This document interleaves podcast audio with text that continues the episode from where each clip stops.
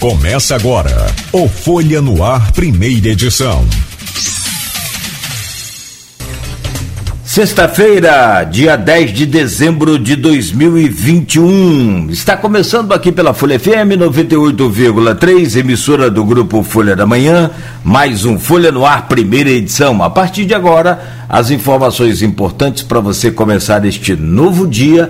Bom, para começar esse programa, então, deixa eu trazer aqui o bom dia, cumprimentar e agradecer, evidentemente, eh, pela presença ao nosso querido Alberto Ágio, historiador professor titular da Universidade Estadual eh, Paulista, Unesp, e especialista em História Política da América Latina. Professor, seja bem-vindo, um prazer imenso poder recebê-lo aqui no Folha no Ar nesta sexta-feira. Bom dia, professor. Muito, muito bom dia, Cláudio, bom dia, Luiz, bom dia, Arnaldo, eh, bom dia também aos ouvintes e, e também espectadores. Eh, eu agradeço o convite, fico muito honrado de estar aqui com vocês.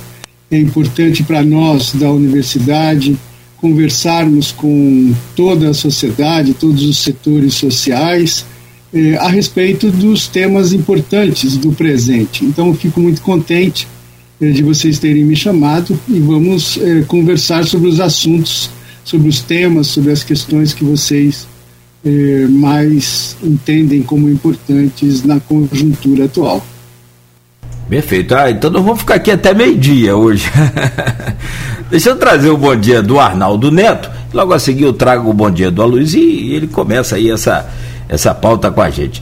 Ô, Arnaldo, bom dia. Importante demais sempre. Bom contar com sua presença aqui no Folha no Ar, primeira edição. Seja bem-vindo mais uma vez, Neto. Bom dia, Nogueira. Bom dia, professor Alberto. Bom dia, Luísio. Bom dia a todos os ouvintes da Folha FM. Obrigado, Neto. Bom dia, Luísio. Sexta-feira especial. Bom contar sempre também com sua presença aqui no Folha no Ar. Seja bem-vindo mais uma vez.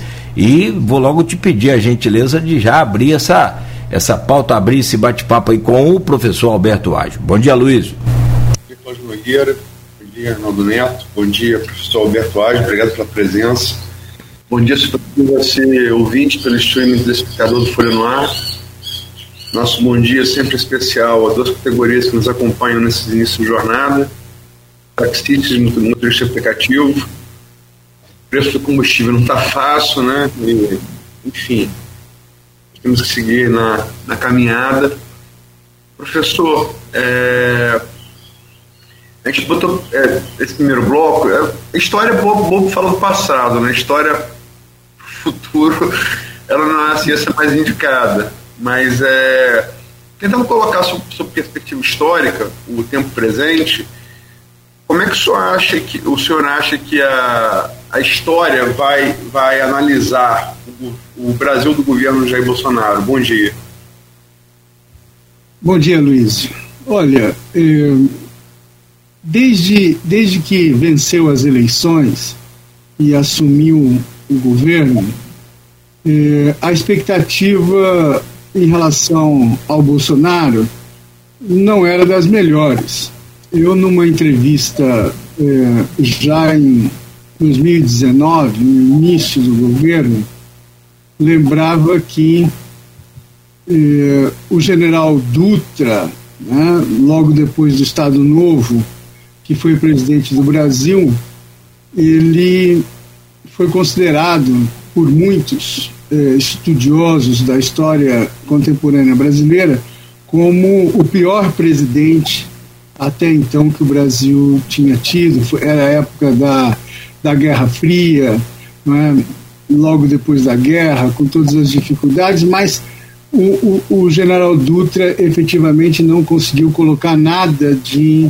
Eh, eh, de grande eh, expectativa, de, de positividade, né? depois do Estado Novo, e por isso, logo depois, o, o, na eleição seguinte, o Getúlio Vargas é, é eleito. Então, o Dutra era, sim, considerado um presidente muito ruim. E na, naquela época, no início do governo Bolsonaro, eu, eu eh, criei a hipótese de que talvez o Bolsonaro ultrapassasse o Dutra, que o governo Bolsonaro eh, na história do Brasil seria marcado como um dos piores governos eh, da nossa história republicana. E eu, eu acho que, infelizmente, eu acertei, eh, porque do governo Bolsonaro há muita. Há, mais, há mais coisas ruins para a sociedade, dificuldades cada vez maiores. Então, se a gente quiser apontar é, é, em termos sintéticos, né, é, é, um governo que tinha um, um discurso, na verdade, um, um discurso, uma retórica de mudanças liberais na economia, na relação Estado e sociedade, e nenhuma dessas, dessas propostas vingou né, é, por meio do próprio Bolsonaro aquilo que foi aprovado no governo Bolsonaro era aquilo que já vinha sendo eh, já, havia, já, já vinha sendo eh, discutido eh, na sociedade política, especialmente no Congresso, como a reforma da Previdência, por exemplo, e, e poucos outros encaminhamentos. De resto, a, a tentativa do Bolsonaro foi, foi retroagir, mais do que retroagir, foi destruir instituições eh, que vinham sendo construídas na, na, na, sociedade brasileira, no Estado brasileiro, desde o momento da democratização. Então, do Bolsonaro não vem muita coisa positiva daí. O começo do governo Bolsonaro é um começo tenso, crispado, cheio de ameaças. Né? Nós lembramos muito bem eh, ficava-se até imaginando precisamente eh, se os militares iam aderir, o perigo de um golpe, quer dizer, coisa que nós já tínhamos ultrapassado eh, isso já há algum tempo. Governos do Fernando Henrique, governos eh, do, do, Lula, etc., não, não, não se imaginava poder ter um golpe no Brasil novamente. Então, essas ameaças foram muito ruins, isso gera um clima de tensão, de desagregação do país. Então, imagina, a ameaça de um golpe é, é, voltar aos tempos da ditadura no período mais duro que o Brasil que o Brasil passou. Depois disso, é, o, o, governo o governo Bolsonaro tenta militarizar integralmente a, as instituições a partir dos ministérios, etc. E aí vem a pandemia. E aí vem o desastre da gestão do, do governo Bolsonaro com a pandemia ceifando mais de 600 mil vidas. Isso não é pouco né? num país em que a população é, é, segue as orientações, o SUS é uma grande criação da, da Constituição de 88. Né? Então, é, é, é, o desastre do ponto de vista sanitário é enorme. Né? Olha, eu fico pensando assim: veja, o Ministério da Saúde sequer formou uma força-tarefa para informar a população sobre o andamento da, da epidemia. Foi, foi necessário o, os grupos de comunicação, e aí eu saldo vocês que são da área de comunicação é, é, se articularem para informar a população como é que estavam andando os casos, os hospitais, etc. Percebe? Então, a mínima é, é, é, noção republicana de informar a população, o Ministério da Saúde não fez, e pior, enveredou para o caminho da cloroquina, etc, etc, a gestão Pazuello, né? que aí continua, quer dizer, isso, isso não mudou inteiramente. Claro, a vacinação avançou por conta do governo Bolsonaro? Não, porque veio eh, em, torno, em termos de pressão, o governo do Estado aqui com, com o João Dória, isso, isso fez com que o governo federal se mexesse. Fosse atrás, comprasse vacina do exterior, etc., e, aqui do, do Butantan. Como deveria ser, né? como deveria ser, de maneira tranquila, com capacidade de gestão. Então, Bolsonaro se colocou contra tudo isso.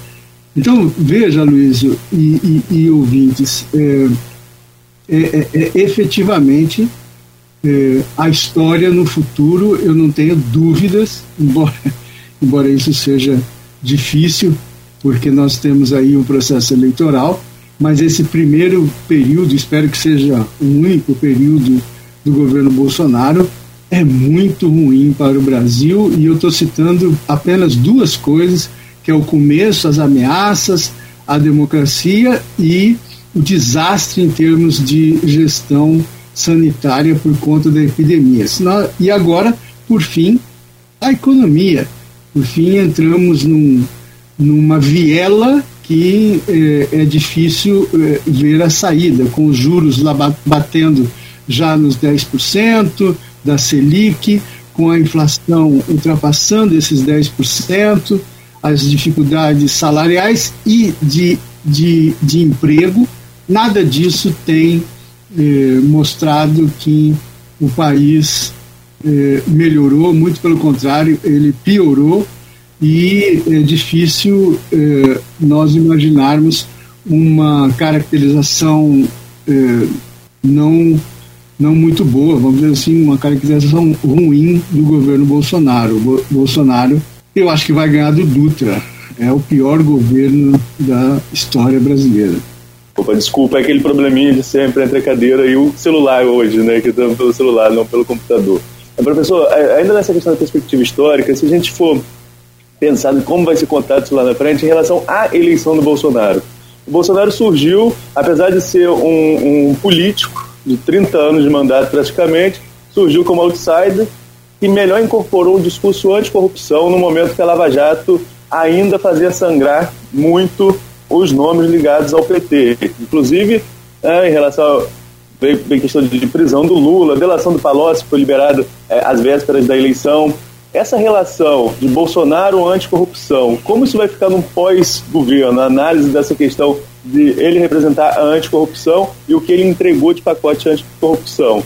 E esse papel da relação do judiciário em relação à eleição, da a última eleição, isso também o senhor acha que vai ficar marcado na história política do país?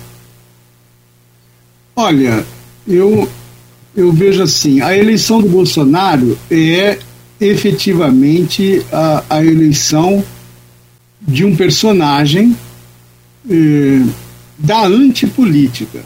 Ele é, ele não é um outsider, mas se fez de outsider. Ele representa a antipolítica porque ele assumiu um discurso de que tudo aquilo que era político era negativo, tudo, partidos, parlamento, eh, lideranças, etc. E, e, e isso, veja bem, até agora se vê claramente que é, é, era um discurso é, oportunista, instrumental e, e, negativo. Se a gente for pensar do ponto de vista da democracia, não há democracia sem política, seja qualquer é, política de convivência, de discussão, de debate e de diferenciação entre os atores políticos. Essa, essa, eh, esse movimento do 7 de setembro, que era o auge, vamos dizer, do, da, da estratégia que eu chamei de, de guerra de movimento que o Bolsonaro levava né, no seu governo, então chegou a, ao 7 de setembro como algo que imaginávamos que os militares iam junto com o Bolsonaro dar o golpe no, no dia seguinte isso é, mostrou, depois com a presença do Temer, né, para jogar panos quentes na situação, mostrou que aquele discurso lá do Bolsonaro era farsesco. Né? É, e nós, quer dizer, eu espero que se tire essa lição. Né? É, a antipolítica não serve de nada, não, não serve para coisa alguma na democracia. De imaginar que é, algum, algum líder, algum setor é, apareça fora do espaço da política, da sociedade política, é, tentando é, moralizar, tentando sanar né, aqui, os males da política. E não há democracia no mundo que não tenha os seus próprios males. A, a democracia americana é cheia de problemas. A democracia nos países escandinavos também tem inúmeros problemas. Não há, não há democracia com essa, com essa imagem e ilusão da pureza que todos os atores são é, santificados, que a, dem a democracia é um espaço de santos. Né? Isso é, é uma visão absolutamente equivocada que ganha força em países com uma cultura política democrática é, muito reduzida como o Brasil, de compreender a democracia. Então, o Bolsonaro vem nesse momento, né, ele aciona esses canais da chamada antipolítica. Alguns atores né, assumiram isso de vez. Veja que a antipolítica não está só no Bolsonaro, só no Dória, por exemplo, que assumiu a, aquela coisa de que eu sou um gestor, eu não sou político, etc. Quando o PT surgiu, lá no final dos 70 início dos 80, o PT também levava essa ideia de que todos eram, eram corruptos, todos eram, como eu me lembro a Irondina sendo eleita aqui na capital de São Paulo, que ela mostrava, ela fazia assim, ó, todos, todos são iguais, né? aqueles que vinham do regime ditatorial e aqueles eh, que vinham do processo de democratização, todos são iguais, que só o PT era o único ator que iria resolver todos os problemas. Então, o discurso da antipolítica não é uma invenção do Bolsonaro, é até mesmo uma expectativa que existe na sociedade brasileira e que está entranhada e que é bastante negativa que é essa ideia de que a política não serve para nada, que a política é só um jogo de ladrões, etc, etc. E nós sabemos, sabemos que não. Né? Nós sabemos que existiram momentos no Brasil bastante virtuosos, como o momento de construção da nossa Constituição de 1988. Então, eh, eu, eu, eu creio que a sua pergunta, o Neto, é muito, muito importante. É difícil a gente imaginar uh, o, os setores uh, do Estado brasileiro, como o, o setor judiciário, esses também não são uh, não são infalíveis, né? há erros que se, que se cometem, que se cometeram, e eu tenho a impressão que não havia, eu, eu, queria enfatizar esse último aspecto, perdoe se eu estou se eu tô me, me, me alongando aqui. É, um último aspecto. Também não houve é, nenhum grande complô, né, no sentido de. Quer dizer, quando, quando Lula é, é, é, é julgado, quando Lula é preso, afastado e tal não há um complô de que tudo isso está sendo feito para o, eleger o Bolsonaro, que o Bolsonaro não era absolutamente nada nesse contexto. Então, não há um complô.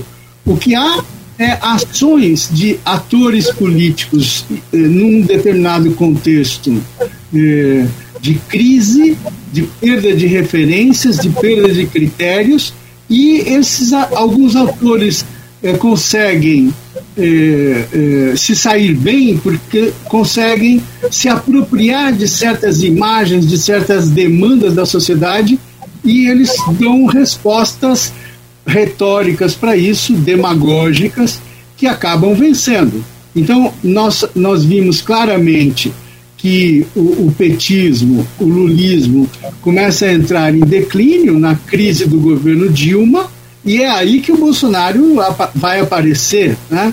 é, como uma, uma expressão política. Ninguém acreditava é, muito nisso. Alguns dizem até que antes da facada era uma coisa, depois da facada lá de Juiz de Fora passou a ser outra, do ponto de vista é, da, da, da, da crença da, da sociedade naquele tipo de liderança, etc.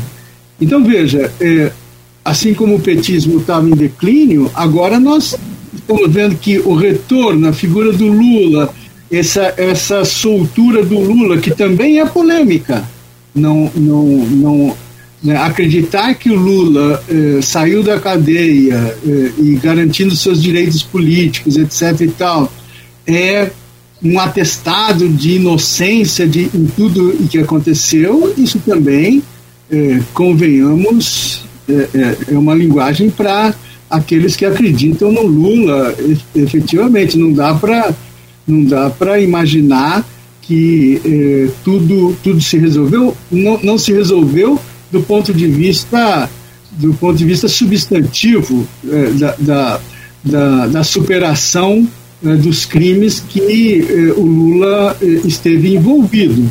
Se resolveu por outras questões processuais e agora eh, com, com, como se diz na, na linguagem jurídica, o processo caducou. Né? O processo caducou e e, e, e, não há mais não há mais processo em relação lá ao triplex do, do Guarujá, por exemplo. Então não, não se trata disso.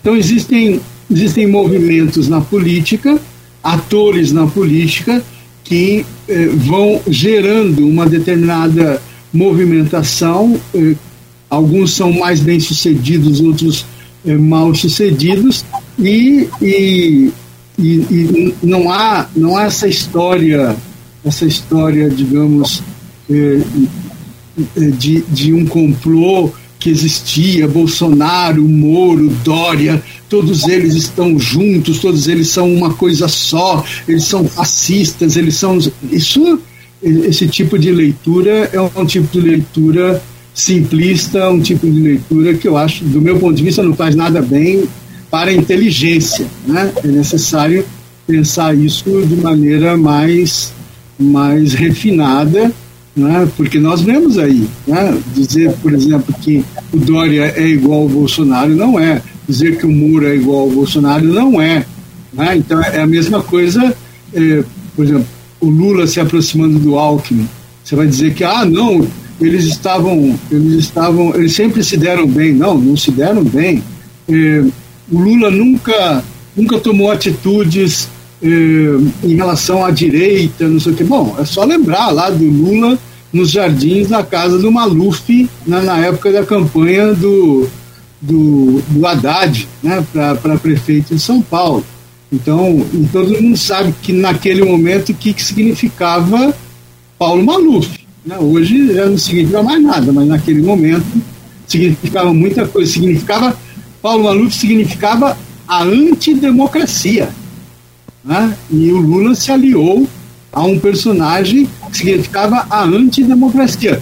Eu vou dizer que tudo isso é um complô do Lula para implantar o comunismo no Brasil, então vamos, não, não sejamos é, insensatos né, a ponto de, de, de, pensarmos é, esse tipo de coisa. A política prega essas essas, essas surpresas, né? Eu, eu outro dia mencionei uma coisa que depois a gente vai falar do Chile, eu posso, eu posso citar isso. Ô, ô, meu caro Aloysio, vou pedir a você, abre esse bloco aí, por favor, né, e fazendo essa, essa abertura aí com essa, esse, esse tema né, que vai direcionar esse bloco, que é o apoio à ditadura, a, por parte também aí né, da esquerda brasileira, em parte da esquerda brasileira. Por favor, Luiz. É, professor, só para fazer transição do bloco anterior para esse, o senhor citou, entre as críticas que o senhor fez ao governo Bolsonaro, a inflação em dois dígitos, né, que realmente é desde a do Plano Real 94, a gente só tem ela, mais recentemente, em um período que é 2016, na esteira do, do desastre econômico do governo Dilma com Manteiga, né? a nova matriz econômica. É, o senhor comparou ele com o Dutra, mas não é possível compará-lo em mau resultado econômico com a Dilma. E aí, entrando nesse, nesse, no tema desse bloco, é, é coincidência que a mesma esquerda, pessoas já em, em artigos, em, em entrevistas a, a, outros órgãos como o Estadão, né, nacionais, é, é a esquerda que, que tente relativizar a brasileira, que tenta relativizar o governo Dilma, não admite o fracasso econômico de Dilma, seja a mesma que tente também relativizar ditaduras como da Venezuela, da Nicarágua e de Cuba? Olha, eu, eu acho que relativizar o governo Dilma é, é uma estratégia meramente eleitoral, né, que o PT, especialmente Lula, tem adotado agora. Né. Se nós formos olhar é, as razões pela, pelas quais a inflação chegou onde chegou no período Dilma, é, e, e, e, como você é, pede a comparação para esse momento agora, eu acho que é, um ponto de comparação que são estratégias de política econômica equivocadas, né? Então, de um lado se esticou a corda nos campeões nacionais, naquela estratégia de retorno ao desenvolvimentismo, à presença do Estado, o controle do Estado eh, sobre a economia, enfim, período Dilma. De outro lado, essa estratégia do Paulo Guedes, que é uma estratégia, né, eh, digamos assim, ortodoxa do ponto de vista liberal, que né, o mercado funciona por si mesmo, etc, etc, que não há nada a se fazer, e ao contrário, se faz, se faz negativamente, perdeu, perdeu-se o controle da, da moeda, enfim, nós, nós hoje temos uma moeda ultra desvalorizada do ponto de vista mundial, isso gera uma inflação eh, uma inflação direta e inercial, sem nenhum plano de recuperação, sem nenhum, né? Não há, não há na estratégia do Guedes qualquer possibilidade de recuperação, ainda mais no tempo eh, eh de governo que o Bolsonaro tem.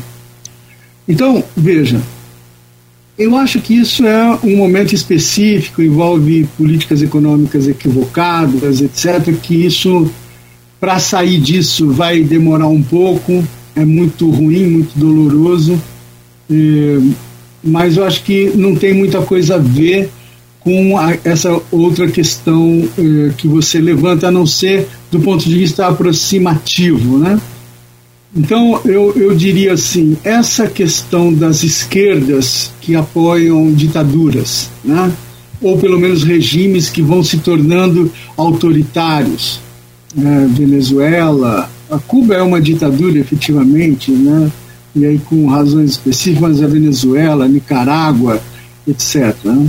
E, o, que eu, o que eu penso é o seguinte: na esquerda existem, existe um, um paradigma fundante que é a ideia de revolução. Esse paradigma, esse modelo, essa crença na revolução é, faz com que as pessoas que é, é, guardam essa crença, divulgam e, e, e, vivem por ela, acabam entendendo que, que, essa, que elas são, são pessoas portadoras de uma verdade que precisa ser estabelecida quase que como um ato de purificação da humanidade é, em, em, torno da luta de classes, da eliminação da exploração, da eliminação da opressão, quer dizer, todos esses valores. Né? Esse paradigma, é, logo depois que as estratégias insurrecionais de luta armada tal, é, faliram e essas pessoas dessa esquerda entram na democracia, o problema é, ele, é elas carregarem esse paradigma para a convivência democrática.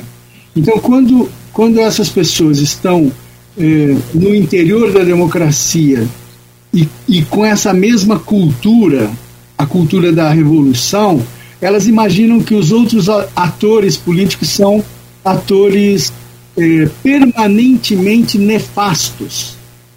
E, e, e elas, essas pessoas, são atores permanentemente do bem, única e exclusivamente do bem. Então, ali, aí esse, esse modo de pensar é um modo de pensar meio que de uma cabeça de paralelepípedo, não, não tem não tem possibilidade, não tem maleabilidade, não tem leitura da realidade. O que tem é só ideologia. Então, a pessoa vive uma situação democrática no Brasil em que ela não confia, em que ela efetivamente não acredita, e em relação a outros países, ela não tem como é, dizer que é, líderes políticos de outros países que comungam a mesma ideologia é, que ela é, devam ser criticados. Então, por que, que a esquerda aqui no Brasil, que é, está, é, participa de eleições, fala de democracia, fala de cidadania, fala da Constituição, apoia um candidato à presidência como o, o Ortega, na Nicarágua, que prendeu sete outros opositores para ganhar a eleição. Como é que ela, como é que ela admite uma coisa dessa? Né?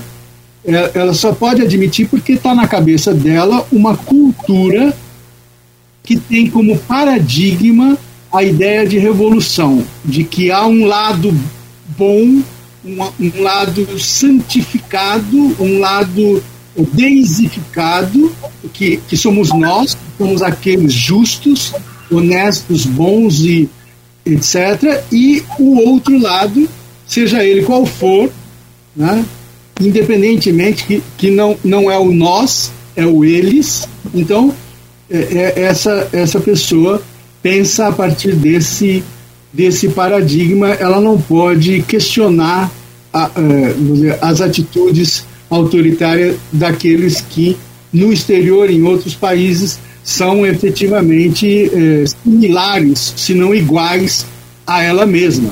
Então ela não pode olhar no espelho e dizer assim, não, não sou eu, está errado. Então ela não pode fazer. Só, só vai fazer isso uma organização política, uma corrente política, a partir das suas contradições internas.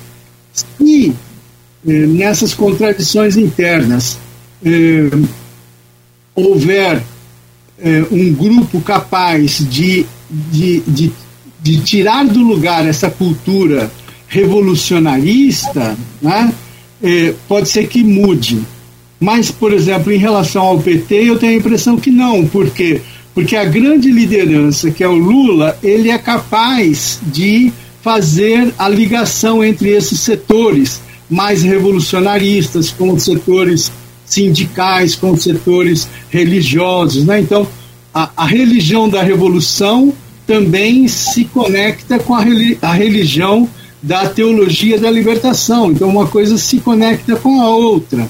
Então, é, é, é nesse sentido que, numa entrevista aí ao Estadão, eu recuperei essa ideia do paradigma da, da revolução para explicar por que, que esquerdas, como a brasileira, ao invés de criticar é, processos, atores políticos que são claramente é, tendenciosos a, a, a ao regime autoritário, a práticas ditatoriais, elas não podem fazer isso, ficam, ficam com dificuldade. Então, nesse, nesse sentido, se vê claramente uh, o problema da permanência de uma cultura que não é efetivamente democrática, que é a cultura da revolução, e que é, é necessário ultrapassar esse paradigma. Né? É mais ou menos é mais ou menos essa a explicação. Eu não estou querendo dizer que todo PT, todo petista é autoritário, ditatorial. Não, não é.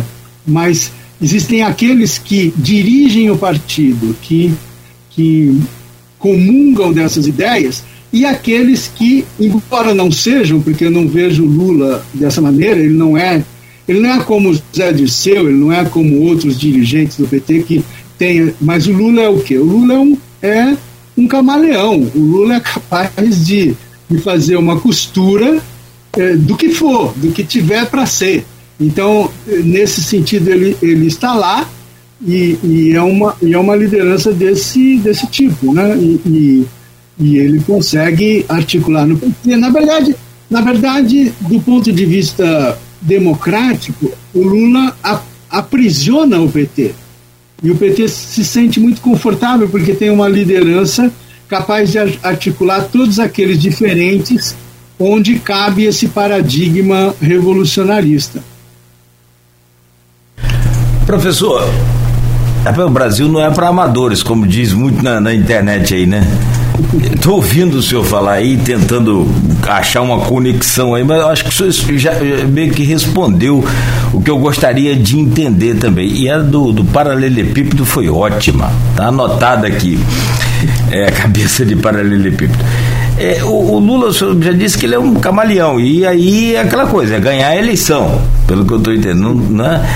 Ele não é nem tão comunista, nem tão social-democrata também.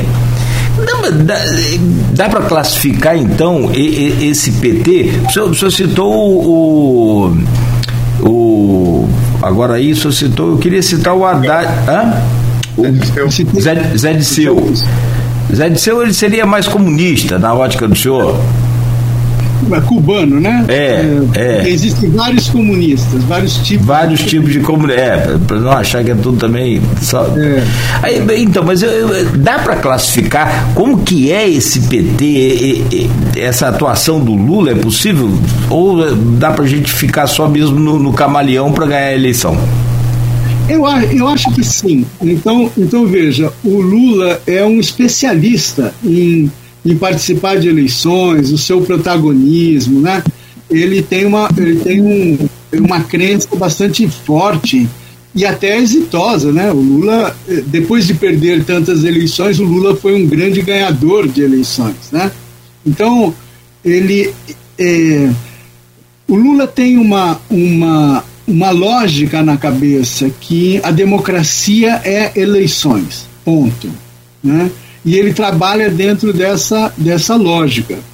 Nós sabemos que a democracia não é só eleições, mas as eleições ocupam um lugar protagonista muito grande. Então o Lula identifica a sua liderança, o seu protagonismo com eleições. Muito bem. É essa maneira que o Lula eh, assimilou do processo de democratização eh, do Brasil. Então, por exemplo, o Lula não gosta muito de, de consensos. O, Lula não gosta muito de acordo entre diferentes. Ele, ele é um hegemonista nesse sentido. Ele só pode estar na cabeça.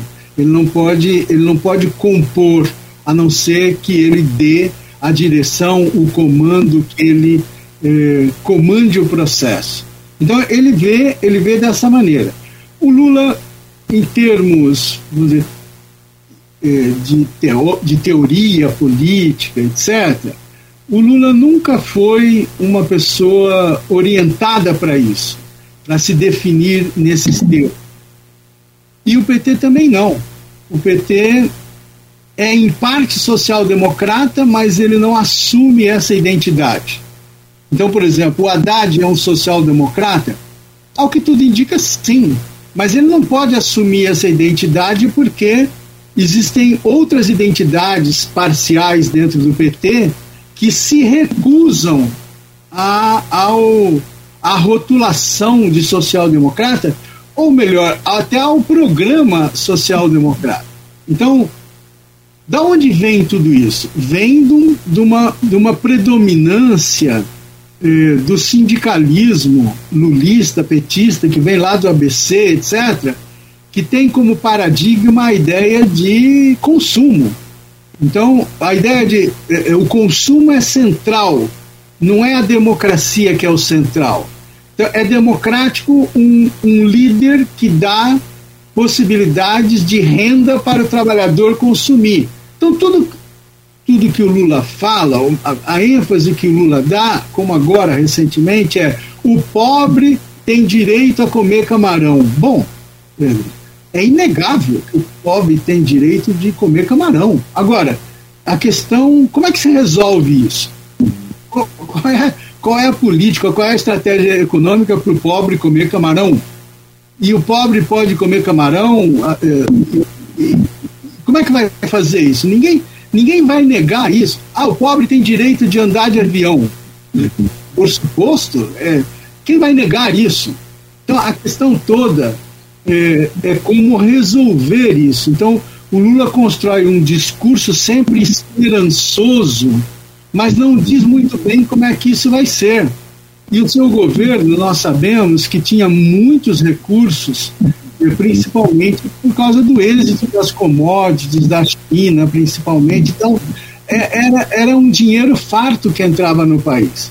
Em situações de dificuldade, né, vai ser um problema realizar essa proposta. O pobre tem direito de comer camarão. Né? O negócio, isso não é, não é assim é, pela eternidade. Né? Então, a, a, política, a realidade é muito mais é, móvel e flexível, cheia de, cheia de percalços.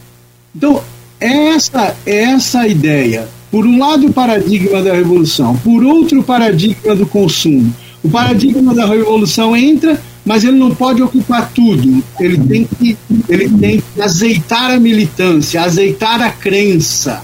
Né? Mas a revolução diz que você tem que fazer sacrifício agora para se beneficiar mais na frente. Não, vamos tira-se isso e coloca, não, o benefício tem que ser já. Então entra essa coisa do sindicalismo. De maneira que é, o Lula não pode ser social-democrata, mas ele pode dizer que apoia certas medidas do partido.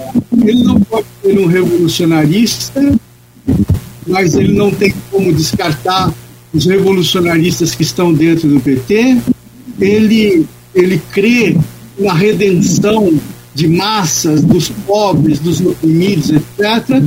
Isso é, é, o seu discurso esperançoso permanentemente, né?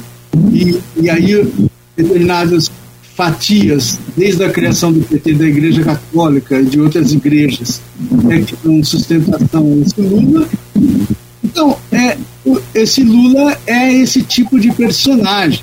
É, é um tipo de personagem que carrega com ele tudo isso e, e vai exercer uma, uma liderança num determinado contexto. Um, um contexto eh, um contexto em que a economia brasileira tinha que encontrar o seu rumo. Esse rumo foi dado pelo Fernando Henrique, o, que é a inserção do Brasil na globalização, determinadas reformas internas então o Lula seguiu até um determinado ponto, depois bloqueou isso daí e se colocou como o antagonista ao que o Fernando Henrique fez. Então, é, é, se o Lula imaginou que a herança fernandista era uma herança maldita, e se ele ganhar as próximas eleições depois do Bolsonaro, aí ele vai ver o que, que é uma herança maldita. Né? Ou seja, é, aquilo, aquilo do Lula dizer que o PSDB foi uma herança maldita, que o, Fernando, o período Cardoso foi uma herança maldita, foi um extraordinário erro político e muito nefasto à história do país nos últimos anos. Então, é, esse, é, esse Lula, esse personagem dessa esquerda principal, mais protagonista no Brasil, ele é isso, ele é, é esse esse amálgama, ele é esse mosaico que em determinado momento predomina uma coisa, em outro momento predomina outra, e assim por isso, indefinidamente. Indefinidamente. Professor, essa... talvez o Lula realize bem, assim como outros, né? de outra maneira, essa ideia de que o Brasil não é de fato para amadores, na medida em que a história aqui, especialmente a política aqui, não é uma coisa lisa, onde todas as identidades estão prontas. É, é, na verdade, na verdade, o Brasil é uma história impura, né? É, se a gente for tomar os determinados conceitos ponto de vista da teoria, aqui é, é tudo traduzido e, e essas traduções são sempre são sempre infiéis. É uma maneira de ser fiel sendo infiel. Né? Professor, da, da esquerda, é, essa aproximação com, ditaduras, que o senhor deu em outras entrevistas, é um outro papel também na esquerda do Brasil, que é a questão da, da do mito. Né? Muito se fala que o, o mito, né, como os seus próprios militantes chamam, é, foi criada a partir do Bolsonaro, mas não parece ser bem assim. Ela cria seus mitos, como Lula é mitificado dentro da esquerda. Essa questão de, de personagem, ao invés de discutir políticas, não é prejudicial demais para o país? A esquerda também não precisava rever essa questão para tentar avançar um pouco mais no debate, ao invés de ficar pensando apenas no personagem? Olha, né, você colocou uma questão muito importante, né? E se nós compararmos com o debate eleitoral que está tendo no Chile, por exemplo, agora, nós, nós acompanhando os jornais de lá, as entrevistas, os, os temas que são debatidos, você percebe que ali a esquerda chilena discute muito mais conteúdos, eh, programas, é, segmentadamente ou no seu conjunto, é, com, com muito mais profundidade. Aqui no Brasil, é, a liderança maior, que é a do Lula, se por um lado resolve o problema do PT e de algumas esquerdas que podem se coligar, agora já estão falando de uma grande federação, né? o PT, é, PSD, PV, tá todo PSOL, tá todo mundo dentro dessa federação. Quer dizer, o Lula é, é uma é, é essa a grande referência, né? E, e, resolve o problema eleitoral de todo mundo, porque você faz a campanha junto com o Lula e tal e recebe voto e elege deputado, e elege senador, e elege governador e assim por diante. Então essa essa é, é, é aquilo que eu acho assim a renovação da esquerda brasileira é muito difícil, especialmente a partir do PT, porque o Lula aprisiona todo mundo. Então, nós vivemos cerceados pela liderança do Lula, né? e, e, e algum, algum projeto vai avançar, é, tudo vai depender de que articulação se fizer com o Lula. Então, e é, e é o Lula, não é não é uma corrente, não é uma ideia, não é um, um projeto, não é nada disso. Então, essa é uma, é uma, é uma feição peronista do lulismo, né? não, não que o lulismo seja um peronismo, né? É, é uma feição que, do ponto de vista político, é muito negativa para que a esquerda brasileira eh, discuta problemas profundos e ajude a educar a sociedade brasileira no contexto dessa discussão. Porque nós sabemos que essa sociedade é uma sociedade, é, digamos, que rejeita a política, que não é afeita a, a fazer essas discussões. Isso é muito negativo, é, de toda maneira é negativo. Então, o aprisionamento que o Lula é, faz a, ao PT e à esquerda resolve o problema eleitoral, mas posterga né, é, de maneira infeliz né, a possibilidade da sociedade brasileira avançar do ponto de vista da democracia, da cultura política democrática, da ideia de que a democracia não, não se resolve com, com, com medidas simples. A, a, democracia é uma coisa complicada, é complexa. E, e as pessoas muitas vezes não entendem esse tempo e essa complexidade da democracia. Preferem, né, preferem sempre, ah, eu, nós queremos alguém que decida, alguém que defina, alguém que resolva. Isso é negativo para a democracia. E é claro que a gente aproveita esse momento e, e, tenta sugar o máximo de informação possível e tenta, quem sabe, talvez levar algumas demandas, até mesmo alguma, algum conhecimento nosso também para o seu, seu dia a dia, mas sobretudo para que os ouvintes possam também ter aí essa base, essa coisa aí, e começar a formar uma opinião mais sólida.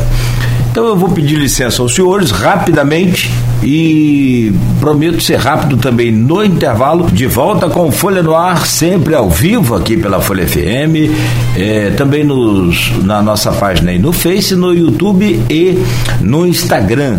Voltamos com o professor Alberto Ágio, historiador, professor titular da Universidade Estadual Paulista, Unesp, e especialista em História Política da América Latina.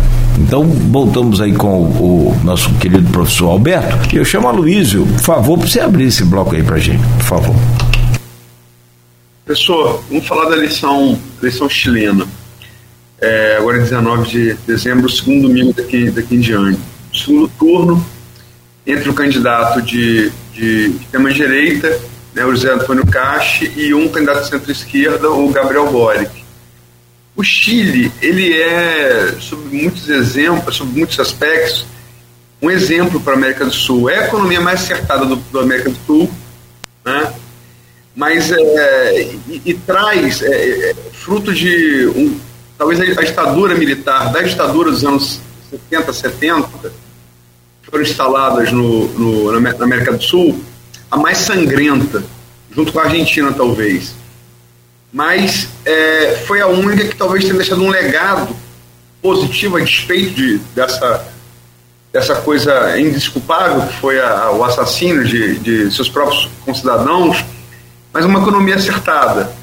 É, e, e, padece também disso, que deixou, é, é, é deixou débitos, débitos sociais que foram cobrados nas manifestações de rua de 2019.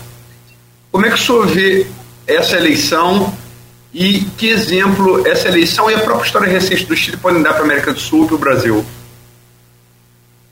Olha, a eleição no Chile, eh, agora, né, dia 19, é, do segundo turno, ela define, né, entre esses dois contendores, é, Gabriel Boric, que é uma expressão dos movimentos estudantis é, do início do século desse século 21, né, é, e que depois é, aparece como liderança de um pequeno partido de esquerda que vai crescendo, juntando outros criando a Frente Ampla, que depois se alia ao Partido Comunista e, no contexto da luta pela Constituinte, cria uma grande coalizão chamado a Pueblo Dignidad. Então, ele é candidato desse imenso grupo. Contra o José Antônio Casti, que é um, um líder de direita experiente, foi deputado, é, é alguém que é, avança politicamente no contexto de crise das direitas no Chile. Lá tem várias direitas, desde a pinochetista até a mais liberal é, que governou o Chile em coalizões as mais diferentes.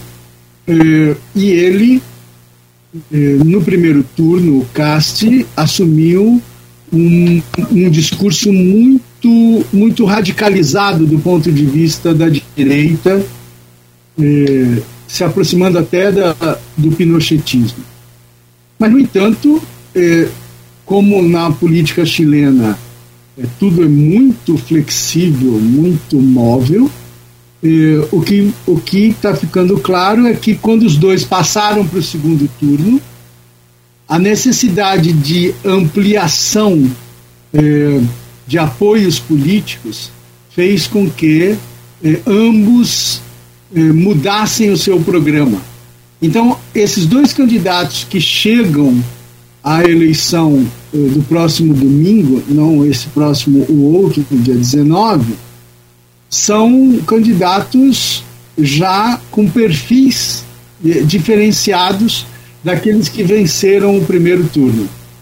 Então é muito interessante isso do ponto de vista da, do estudo da política, do entendimento da política. São, são mudanças é, profundas é, dentro do seu programa, sim. Se a gente for ver o CAST, ele assume algumas demandas da direita moderada que está no governo eh, Pinheira, que é o governo atual, que tinha um candidato chamado Sebastian Sichel. Esse, esse Sichel faz uma, um arrazoado de nove pontos para o CAST.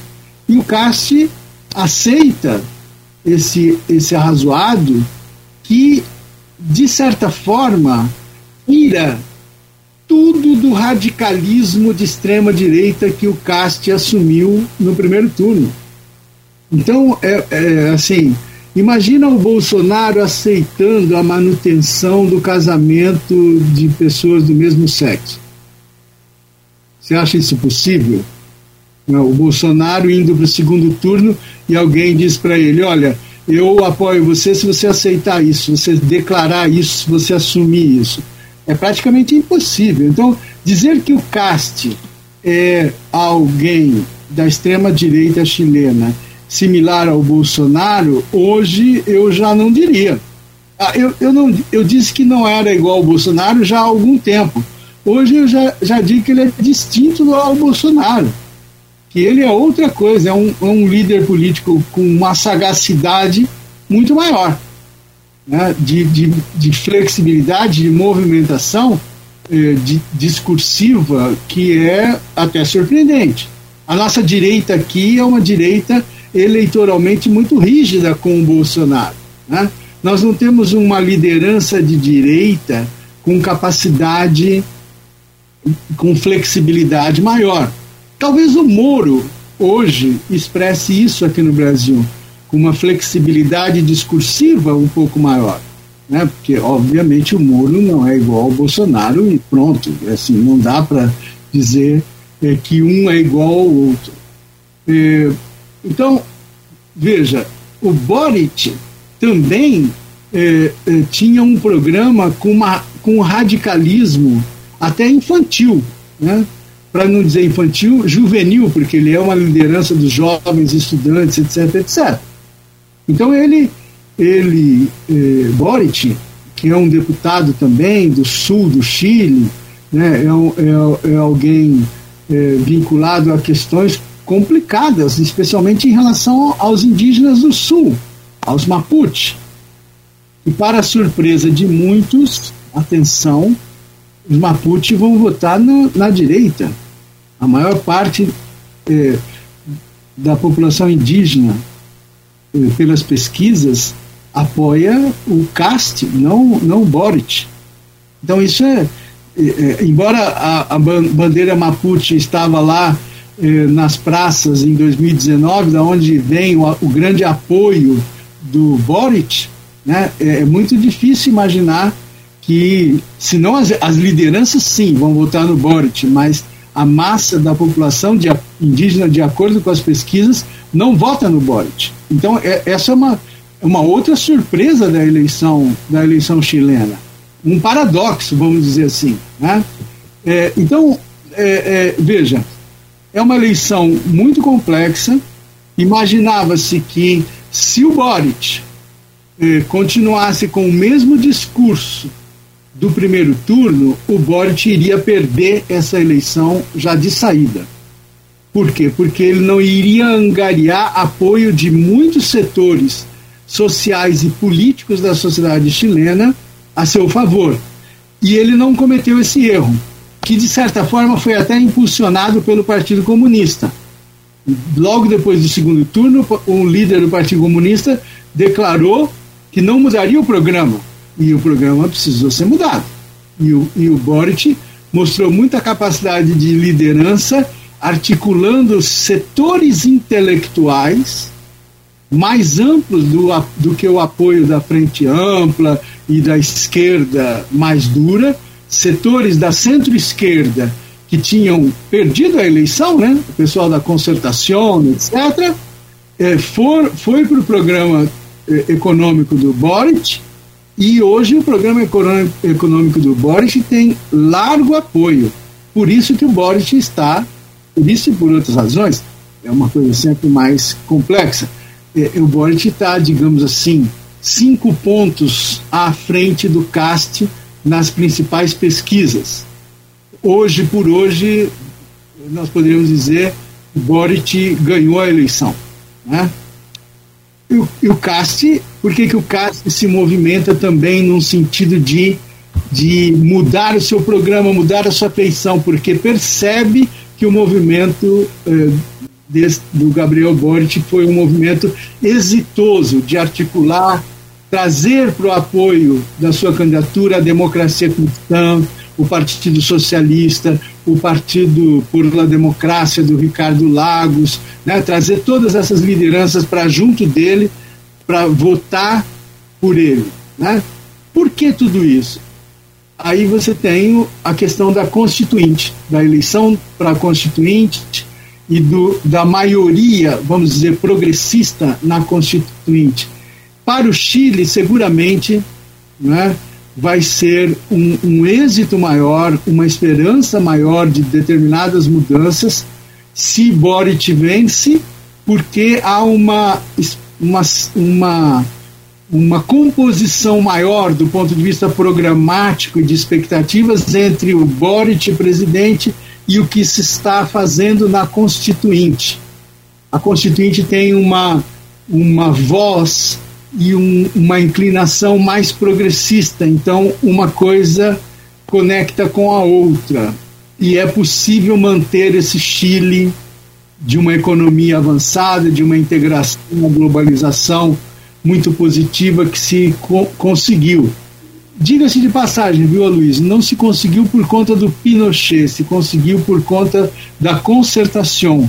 A concertação depois da vitória de 88 e, e de 90, né, com a vitória do Patrício Ewing no Chile, ela sim fez a integração do Chile à economia mundial depois do Pinochet. Claro que pagou um alto preço com a manutenção das estruturas do pinochetismo da própria Constituição de 80, né? mas governou 20 anos e, e de fato foi a coalizão política que, eh, eh, digamos, eh, que fez com que o Chile eh, se integrasse de maneira muito ativa à economia global, talvez o país latino-americano com a melhor integração.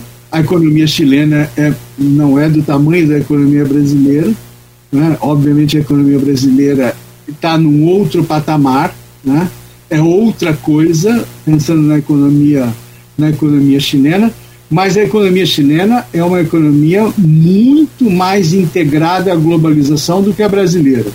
Eu visito o Chile há muito tempo, várias vezes, porque pesquisei a sua história, e o que me chamava a atenção era essa vinculação com o mundo que nós não tínhamos aqui no Brasil de maneira tão profunda, tão, tão, tão forte, né, é, como eu via ali no Chile. Eu acho que isso é, é um ponto de avanço da, da sociedade chilena que não se pode perder. Agora, o Chile da concertação foi um Chile que se adaptou ao neoliberalismo, né? e isso gerou é, muitos, muitos entraves, isso gerou um déficit social muito grande é um país muito desigual. Não há tanta pobreza, mas há muita desigualdade.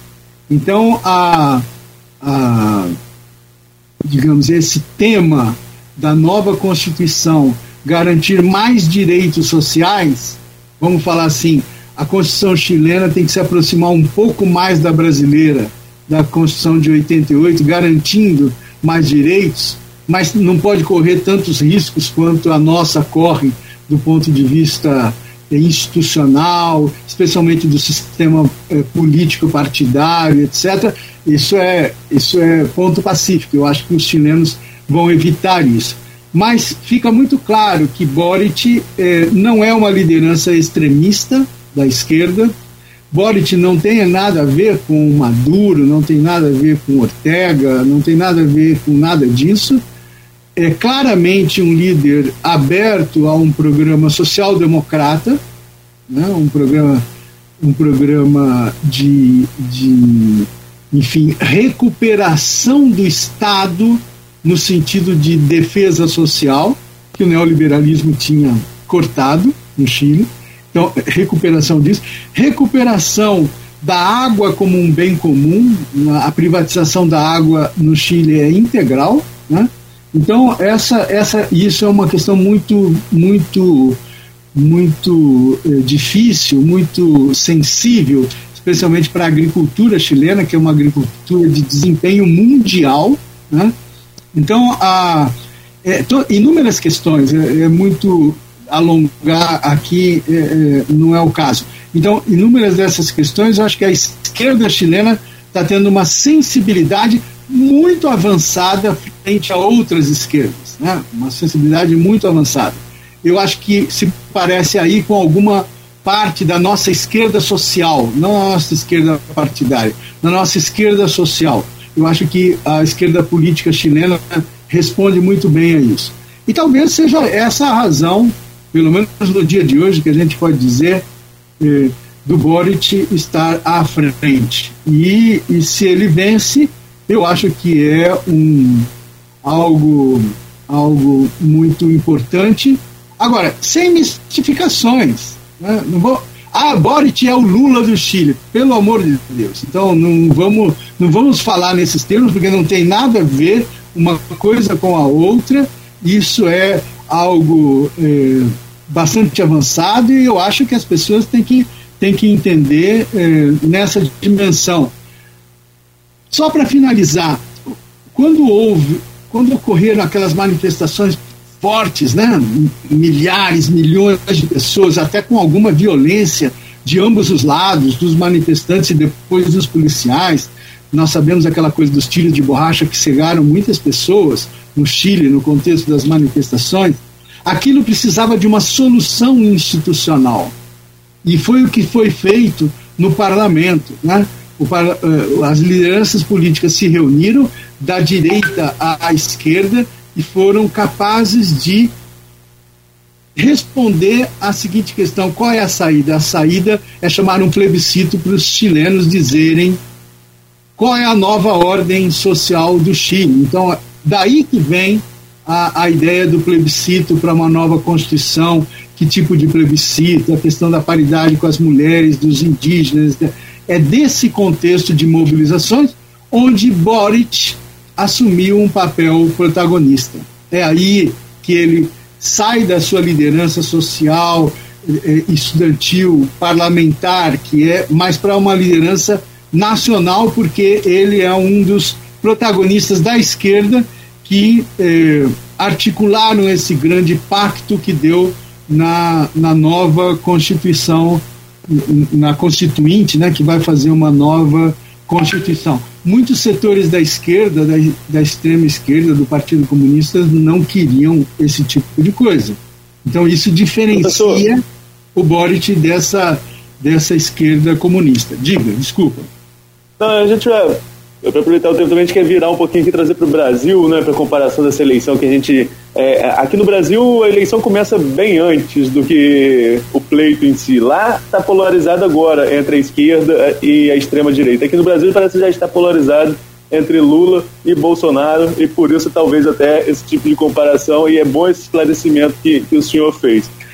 Aqui no Brasil, diferentemente de lá, Lá o voto não é obrigatório e está polarizada a disputa. Aqui o voto é obrigatório e também a disputa polarizada entre esquerda e direita. Há espaço para algum candidato centrista, seja um centrista mais alinhado à esquerda ou alinhado à direita, para quebrar essa polarização no Brasil, na opinião do senhor? Então, veja bem, eu não diria que a eleição do Chile está polarizada. Na verdade, a eleição, a eleição do Chile tem duas propostas né, é, duas propostas e duas lideranças.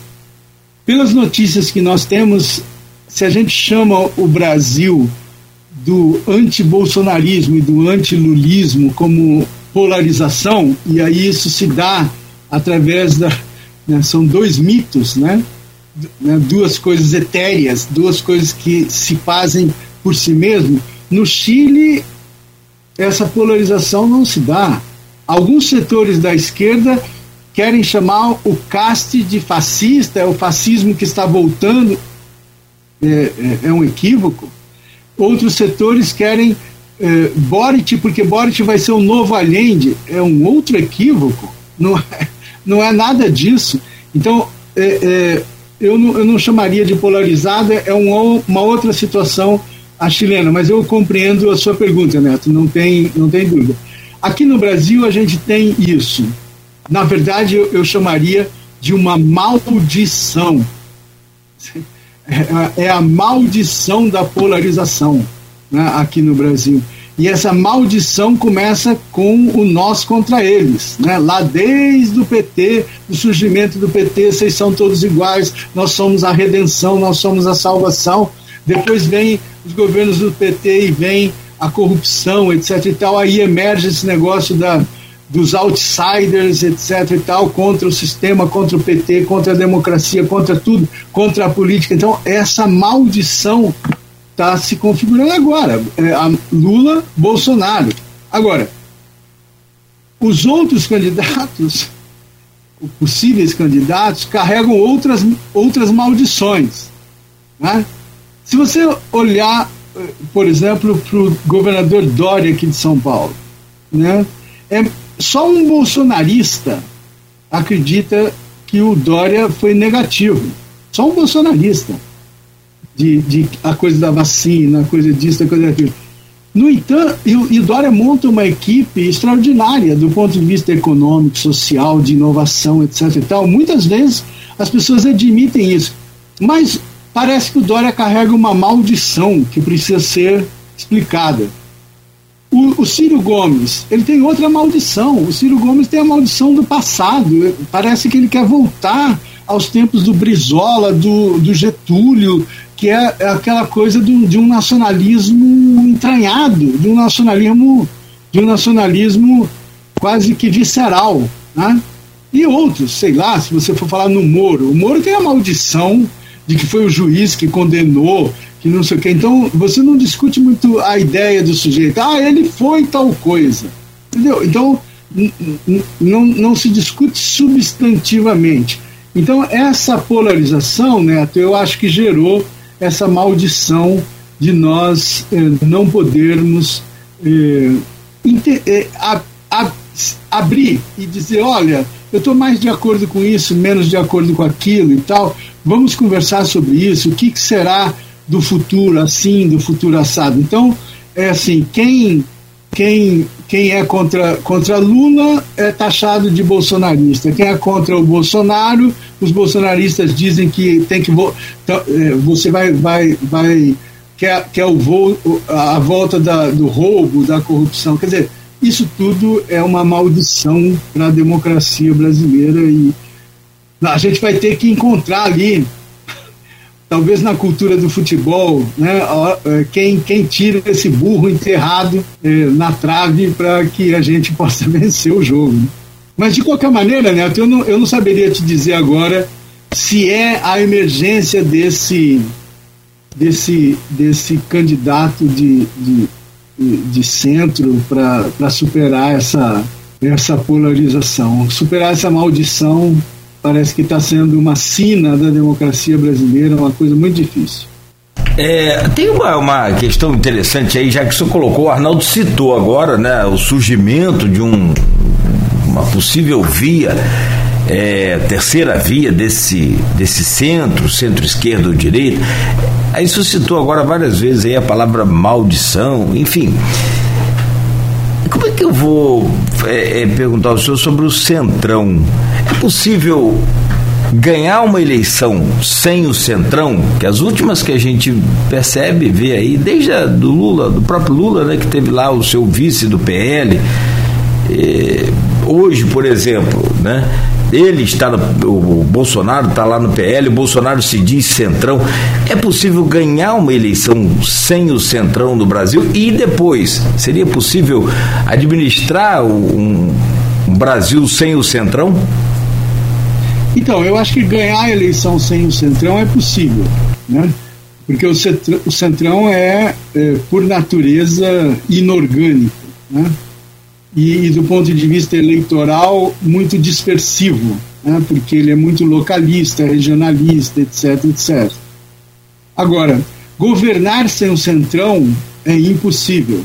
Por quê? Porque aí eh, o sistema brasileiro permite eh, essa expressão da sociedade que são os políticos eh, que vêm do centrão.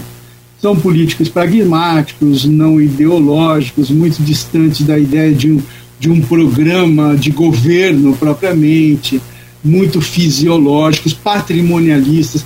Quer dizer, tudo, todos os males da sociedade brasileira eh, emergem e estão presentes no Centrão. Mas não só no Centrão, até nos setores renovadores. Então aí há uma combinação sinistra entre renovação e conservação. Renovação e conservação. Então, um, um, um cientista político, sociólogo aí do Rio de Janeiro, Luiz Werneck Viana, eh, já analisou muito bem essa, essa situação brasileira, que é essa dinâmica entre renovação e conservação. É, é, é, necessário introduzir um processo no qual a renovação supere a conservação, e isso vai ser através de um processo político longo. Não, não, não vai ser uma revolução, vai ser um processo político com muita, muito vagar, muito, muito gradativo, etc e os atores dessa renovação eh, precisam ter muita sabedoria para fazer isso. Né? Em algum momento, por, por capacidade eh, eh, técnica, científica, etc., e até política, o Fernando Henrique foi capaz de fazer isso. Em outros momentos, o Lula foi capaz de fazer isso. Mas nos dois, nós percebemos que o momento em que a renovação se sobrepôs sobre a conservação, foram poucos esses momentos e não deixaram raízes substanciais na sociedade. Então, é, eu acho que é, esse processo é um processo muito difícil né, na sociedade brasileira. É, é a nossa sina, é a nossa sina, que nós nos modernizamos. Talvez, eu não chamaria de maldição é, no sentido que eu usei da nossa maldição, né? É, agora, é uma sina por quê? Porque nós, nós nos modernizamos, como disse também o Werner Viana, nós nos modernizamos mantendo o latifúndio. E aí o latifúndio se modernizou. Não houve, não houve o espraiamento da reforma agrária no Brasil. Isso gerou consequências estruturais muito pesadas para a sociedade brasileira de segregação, de, de, de desigualdade, de apartação das pessoas. E a outra questão é a questão da escravidão. Né? A, a escravidão, o fim da escravidão foi um processo também sinistro, um processo que não ajudou a, a integração, a, a homogeneização da sociedade como com a ideia republicana de todos são iguais, todos têm direitos, etc. Então, a abolição vem junto com a república e a república carrega né, os males da escravidão por muito tempo. Então, essas, esses dois pilares né, que foram encontrando soluções eh, diferenciadas. Né? O latifúndio virou uma grande empresa agrária. A, a, a integração dos negros, etc tem momentos significativos na nossa história, até antes das cotas, hein? Então tem momentos significativos que fez isso, que fez isso avançar. Nós, nós temos que seguir nessa trilha. Isso vai renovar a sociedade brasileira. Agora, a política precisa estar sensível a isso, precisa encontrar os seus caminhos. Professor, é, última pergunta, eu vou começar com a ressalva que fiz na primeira história é boa para falar do passado, não para a gente fazer exercício de futurologia. Mas eu sou é, um professor, um estudioso, um escritor, entende muito, como demonstrou aqui, a realidade do Brasil, da América Latina. Qual a projeção só faz enquanto, enquanto, enquanto analista, enquanto cidadão é, das eleições brasileiras de, de 2022, é, presidenciais?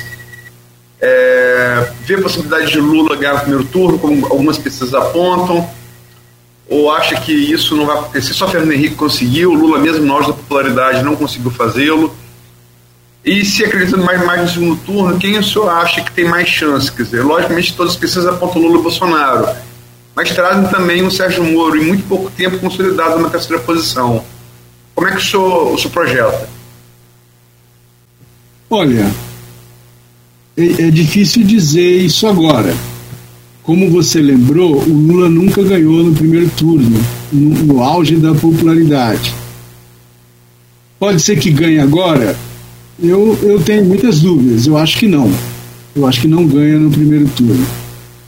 E, eu acho que o Bolsonaro também, imagina-se pelas pesquisas e pela situação que o Bolsonaro vai decair. É possível, mas ele é o presidente, ele acaba de conseguir eh, aprovar uma política pública muito favorável a ele, que é o Auxílio Brasil, e isso eh, vai jogar ponto politicamente para ele.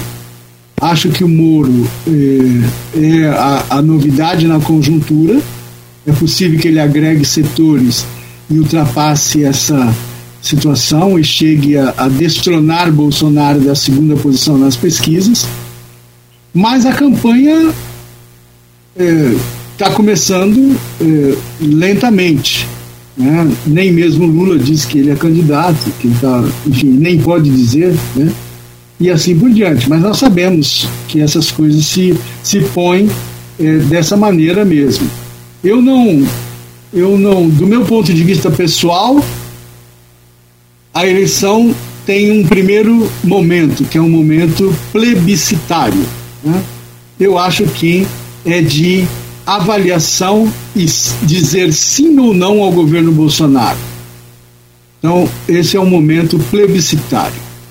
É, e o outro momento é quem é que eu quero para o futuro, para a gente sair dessa, dessa maré, quando, como como sempre lembra o Fernando Gabeira. Como sair dessa maré, dessa maré bolsonarista, desse, desse negacionismo, desse governo eh, muito ruim que foi o governo do Bolsonaro.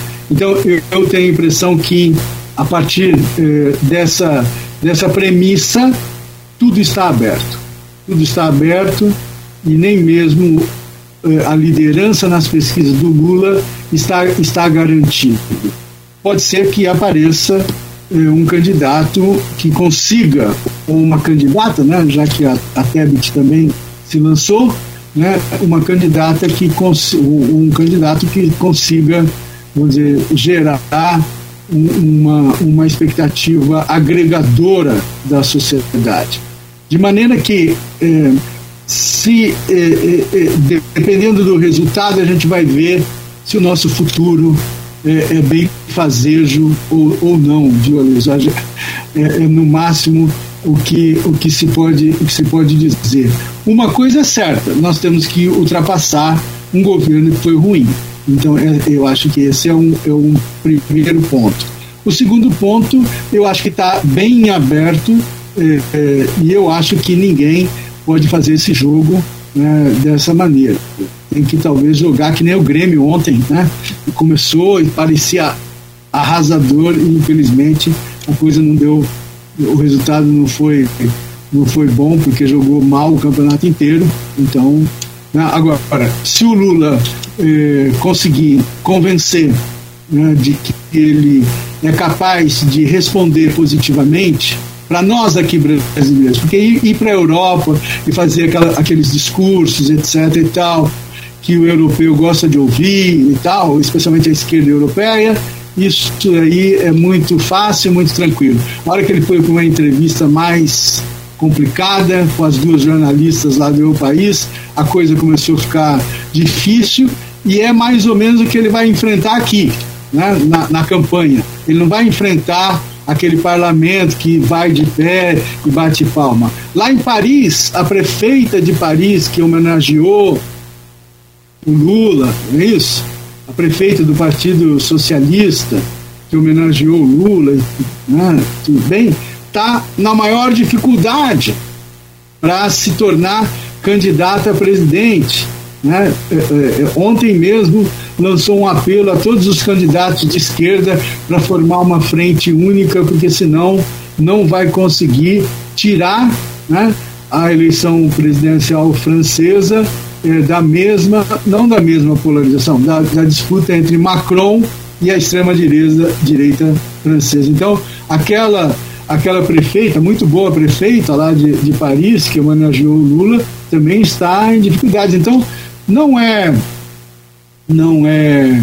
A, a política é muito complexa, muito aberta, é importante discutir política, é importante ouvir e pensar. Eu queria até me dirigir aos ouvintes, principalmente da Rádio Folha. É preciso ouvir, é preciso pensar, é preciso se abrir à, à reflexão para pensar a nossa situação individual e a situação do Brasil, porque nós vivemos é, é, numa sociedade integrada onde as coisas são importantes. Queria, antes de finalizar, dizer como a política é complexa. No Chile, eu, eu falei isso lá no início da nossa conversa aqui. No Chile, na época do Salvador Allende, existia um grupo de extrema direita chamado Pátria e Libertar, que fez vários atentados contra o governo Allende, etc. Inclusive, o maior deles foi em junho de 73, eh, um levante de tanques, etc. Morreram mais de 60 pessoas nesse dia em Santiago, embora o golpe não tenha dado certo antes do golpe final de setembro.